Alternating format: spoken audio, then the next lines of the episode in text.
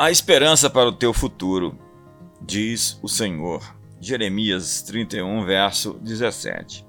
O que você espera do futuro? Quais são as suas expectativas com relação à vida por vir? Qual a sua perspectiva?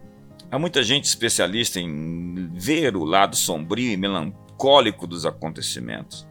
Pessoas com a lógica negativa, uma enfermidade mental para quem tudo em volta conspira contra e que a vida lhes arrumou um grande complô de destruição. Místicas para quem qualquer coisa significa um sinal ruim, um mau presságio. Existem pessoas que, por mais que você faça, nada irá agradá-las.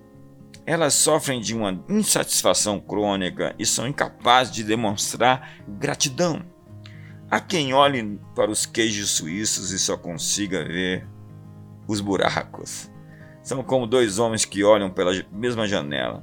Um enxerga as estrelas no céu e o outro a lama na estrada. Muitos veem a chuva como um problema, outros aproveitam para ler e relaxar. Para alguns, os raios são maus presságios, para outros, a chuva é a oportunidade para cultivar. Lembre-se, sua atitude define sua altitude.